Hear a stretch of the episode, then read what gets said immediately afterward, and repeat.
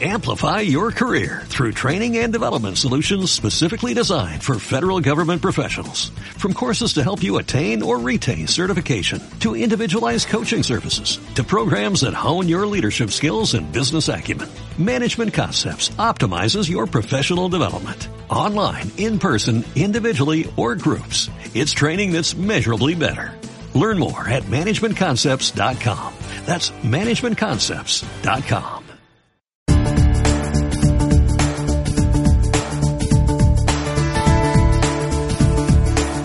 En Quick Radio, Quick Marketing y Ventas, con Luis Monge y Rosa Quintana. Muy buenas, ¿cómo estás? Seguimos eh, avanzando en la semana. Esperamos que te hayas unido a nosotros hace ya un tiempo. Si lo haces ahora, oye, eres más que bienvenido, bienvenida, ¿eh? Estamos encantados de tener oyentes como tú.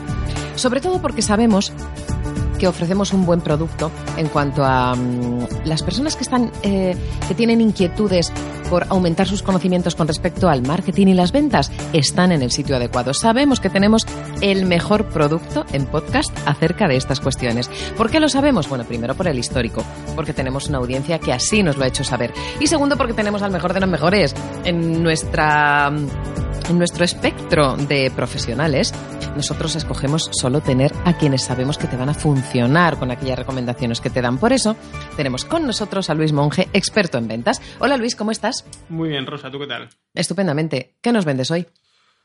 Hoy vamos a hablar de cómo no vender. De cómo no vender. Hoy vamos a vender cómo no vender. Bien. ¿Cómo, eh, cómo no se debe vender? Como vendemos todos cuando empezamos y la mayoría cuando continúan porque no se dan cuenta de ello. Y, y como ligamos cuando empezamos y como ligan la mayoría cuando continúan porque no se dan cuenta de ello. ¿A qué Porque te ligar y vender. Ligar y vender es lo mismo. Ligar y vender es lo mismo. Ligar y vender es lo mismo. De hecho, ligar es un acto de venta. De venta de uno mismo. Efectivamente. Y a veces no de la realidad de uno mismo. Bueno, ahí ya cada uno hace lo que puede. Claro, claro, claro. Bueno, ¿y por, y- y por qué dices que, que, mm, eh, la gente no vende como se debe vender? Pero es que una, una cosa, un apunte aquí que has dicho, una cosa muy interesante. Has dicho que ligar es un acto de venderse a uno mismo y vender un producto también. Si lo, lo último que se compra, cuando haces un, pro- un proceso de compra, hablo del tipo de venta que hablamos siempre aquí en este programa, que es una venta normalmente a otra empresa, entre empresas, business to business, de alto valor. Eh, no hablamos de la venta de, de despachar en una carnicería o en un comercio. En, en la venta de la que hablamos, lo último que se contrata es el producto. Primero te contratan a ti Mm, la confianza. Efectivamente. Sin eso, da igual que cuentes con el mejor producto del mercado, no lo vas a vender. Lo primero eres tú, lo segundo es la marca y la empresa que representas, y solamente lo tercero es el producto. Es verdad. Pero a menos que consigas una nota muy alta en los dos primeros aspectos, en tú y en la marca, el producto no tiene nada que hacer. Entonces, siempre es un acto de venderse a uno mismo, en definitiva. De hecho, hay mucha gente que mm, dice, te compro porque eres tú. Efectivamente. Mm. Y de hecho, bueno, hay una frase en ventas que me gusta mucho, es que ante recuerda que ante igualdad de condiciones, un cliente siempre va a contratar a su amigo. Mm. Y ante desigualdad de condiciones también. Entonces, si no te ganas la confianza, no sirve de nada. Y luego me decías que porque la gente no vende como debe. Y no vende como debe porque la intuición nos dice otra cosa. Y la gente no liga como debe porque la intuición nos dice otra cosa. Porque el sentido común nos dice, incluso el cliente nos dice, incluso la persona que tenemos enfrente cuando queremos ligar nos dice que lo que ella quiere es una eh, eh, amabilidad extrema, un producto perfecto, unas condiciones inmejorables. Hombre, eso no suena nada mal. Ya, pero es falso. Es falso. Pero ¿cómo? Entonces yo que quiero un Es producto mentira. imperfecto. Como comprador me estás mintiendo. ¿En serio? Los compradores siempre mienten. Todos los compradores mienten de manera consciente o inconsciente, pero eso es lo de menos, mienten. Y las mujeres no tenéis que saber ligar, eh, pero siempre nos mentís a los hombres eh, respecto a lo que queréis. Y, y los hombres... Atención, colectivos feministas. Bueno, bueno, ya, yo creo que ya me tienen tachado. No tengo problema con eso. Y además, eh, y, y los hombres nos lo creemos. Entonces, el hombre tiende a ser excesivamente amable, cortés. Se piensa que cuanto más correcto sea, pues más le van a corresponder, porque es lo que la mujer dice demandar. Pero la realidad es que cuando se encuentra en ese escenario, el comprador se encuentra con una oferta exagerada de gente haciendo lo mismo. Ah, mm, acabáramos. Porque a mí todo lo que habías dicho antes me gustaba un montón. Claro, pero es que todo el mundo lo hace. Ya. Entonces, cuando todo el mundo Es lo hace, verdad. te deja de gustar. Claro. Si el, el hombre que te llama la atención, el producto que te llama la atención, el vendedor que te llama la atención, te la llama porque eh, te la llama, te llama la atención. Si no hay más que decir, te llama la atención. Se diferencia en un océano de gente diciendo el mismo discurso. Mm. Hola, ¿qué tal? Te veo muy guapa. Si alguien te dice eso por la calle, como, qué poco original, ¿no? Incluso hablábamos de los tipos de vendedores hace algunos, hace ya bastantes programas y hablábamos del vendedor eh, desafiante. Y es el vendedor que lleva la contraria un poquito al cliente, el que más vende. Pero imagínatelo en el ligar, el hombre que es Me un lo estaba poco- imaginando. que juega con la ironía, con el humor, con el sarcasmo, con ofender de manera muy humorística a quien tiene enfrente y, por tanto, eh, denotar que no está en necesidad. Que es, en definitiva, de lo que se trata, porque otra frase muy buena en ventas es que si pareces hambriento, pasarás hambre. Y en el ligar también. Eh, quieres elegir al- Sí, sí, sí, sí, sí. a la persona menos dependiente de vender, porque te transmite seguridad. Te transmite confianza, porque biológicamente estamos programados para ser así. Claro, Tú decías, por- eh, por- colectivo feminista, prepararos, pero si es que no hay nada que discutir aquí. Sí, sí, sí, es que quizá quien, quien me ofrece muchísimo y nos proyecta la imagen, nos proyecta una imagen que viene desde la carencia, lo que está, deno- lo que está denotando es que es carente.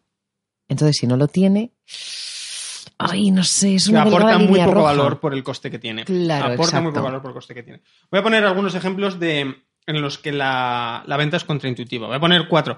Mira, yo no sé cuánto tiempo llevamos ya haciendo este podcast, pero ya llevamos Años. Años y años. ¿Mm? Y en el anterior programa lo decíamos, ¿no? Que cada vez me dedico más a la asesoría comercial. Es una cosa que hacía puntualmente. Pero en los últimos meses creció la gente que me contactaba para contratarme para estos servicios. Y cuando trabajo con, tra- trabajo con dos tipos de empresas, que son o empresas muy grandes o startups iniciales. Es muy raro que trabaje con empresas entre medias. Y y una cosa que ocurre con las startups es que es muy difícil convencerles de ciertas teorías comerciales, porque consideran que no son lógicas, que desafían su intuición. Y es cierto que lo hacen.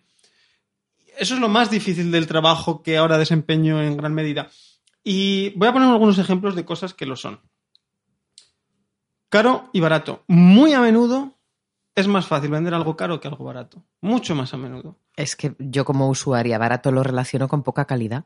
Es que los clientes te dirán que quieren productos, precios baratos, pero nunca te dirán que no quieren productos baratos. Claro. Lo que quieres es el precio barato, pero no el producto. Y la realidad es que una cosa va asociada a la otra. Si tú vendes algo de bajo precio, vamos a tomar el atajo mental de que es barato. Normalmente, las startups que venden productos innovadores, difíciles de explicar al mercado, en el momento que suben los precios empiezan a venderlos mejor. Porque la gente no tiene argumentos objetivos para valorarlos.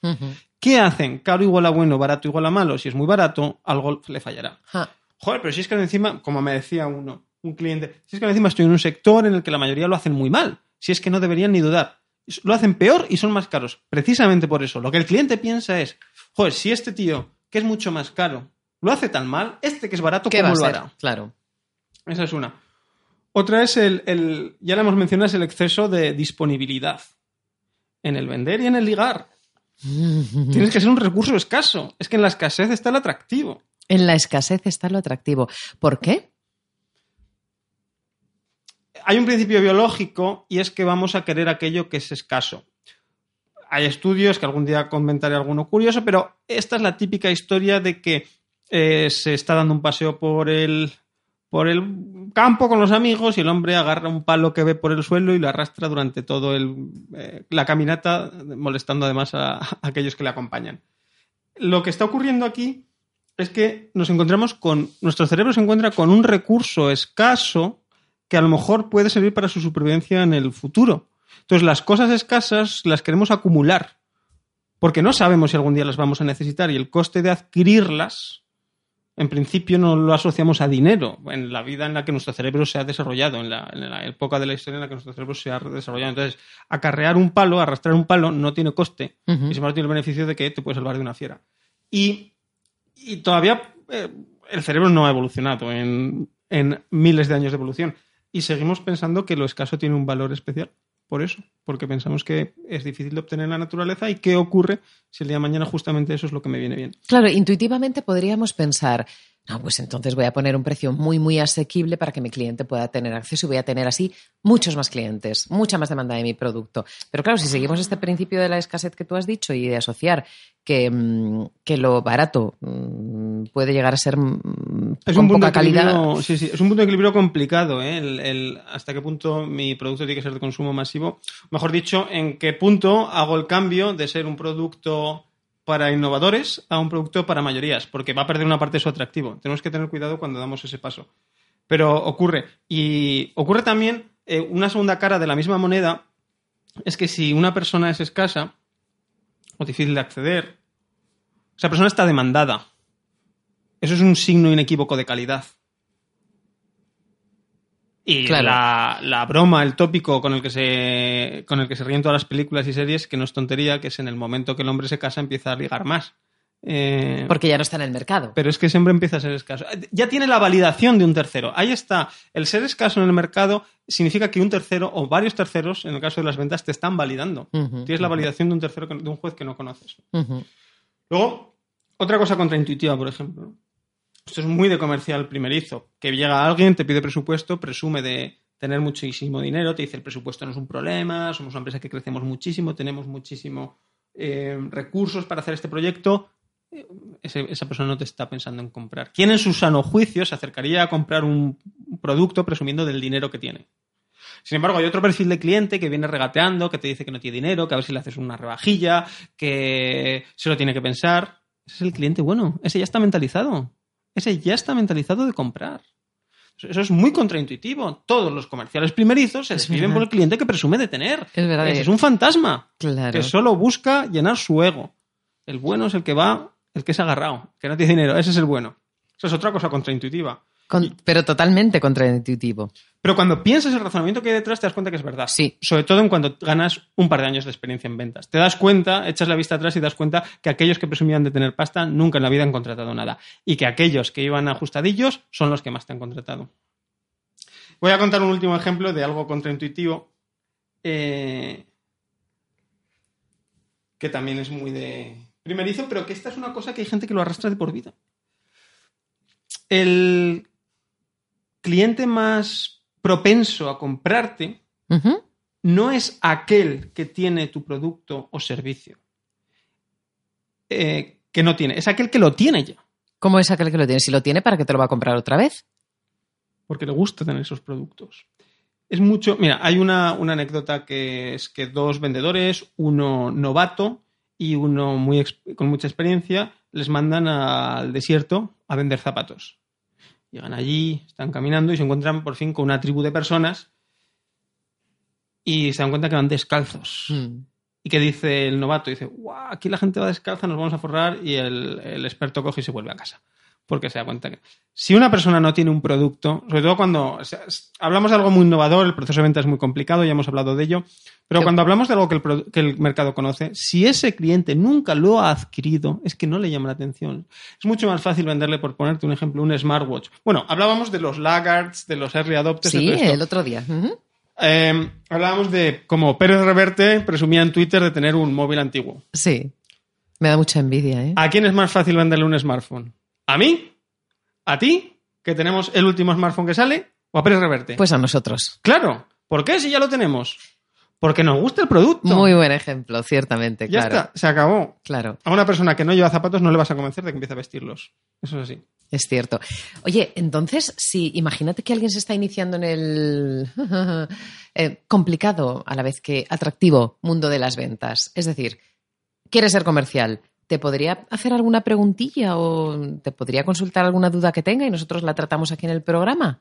Mucha gente me escribe, de hecho las temáticas que tratamos luego en los programas, eh, muchas ideas parten de dudas que la gente nos pregunta. Entonces, sí, por favor, escribidnos, preguntadnos y así os lleváis una respuesta y por otro lado nos dais ideas que nos ayuden a seguir haciendo programas. Claro que sí. Correíto donde te la pueden mandar esa pregunta. Luis arroba mongemalo.es. Bien fácil, monje con G. Luis arroba mongemalo.es. Nuestro experto en ventas responde. ¿Tienes alguna cuestión sobre el mundo de las ventas? ¿Sobre el marketing? También, también lo contemplamos en nuestro Quick Marketing y Ventas, liderado por nuestro experto Luis Monge. Luis, nos vemos en una semanita. Perfecto, Rosa. Que vendas mucho. Gracias. Adiós. Quick Radio, el marketing y las ventas en un quick. Amplify your career through training and development solutions specifically designed for federal government professionals. From courses to help you attain or retain certification, to individualized coaching services, to programs that hone your leadership skills and business acumen, Management Concepts optimizes your professional development. Online, in person, individually, or groups. It's training that's measurably better. Learn more at managementconcepts.com. That's managementconcepts.com.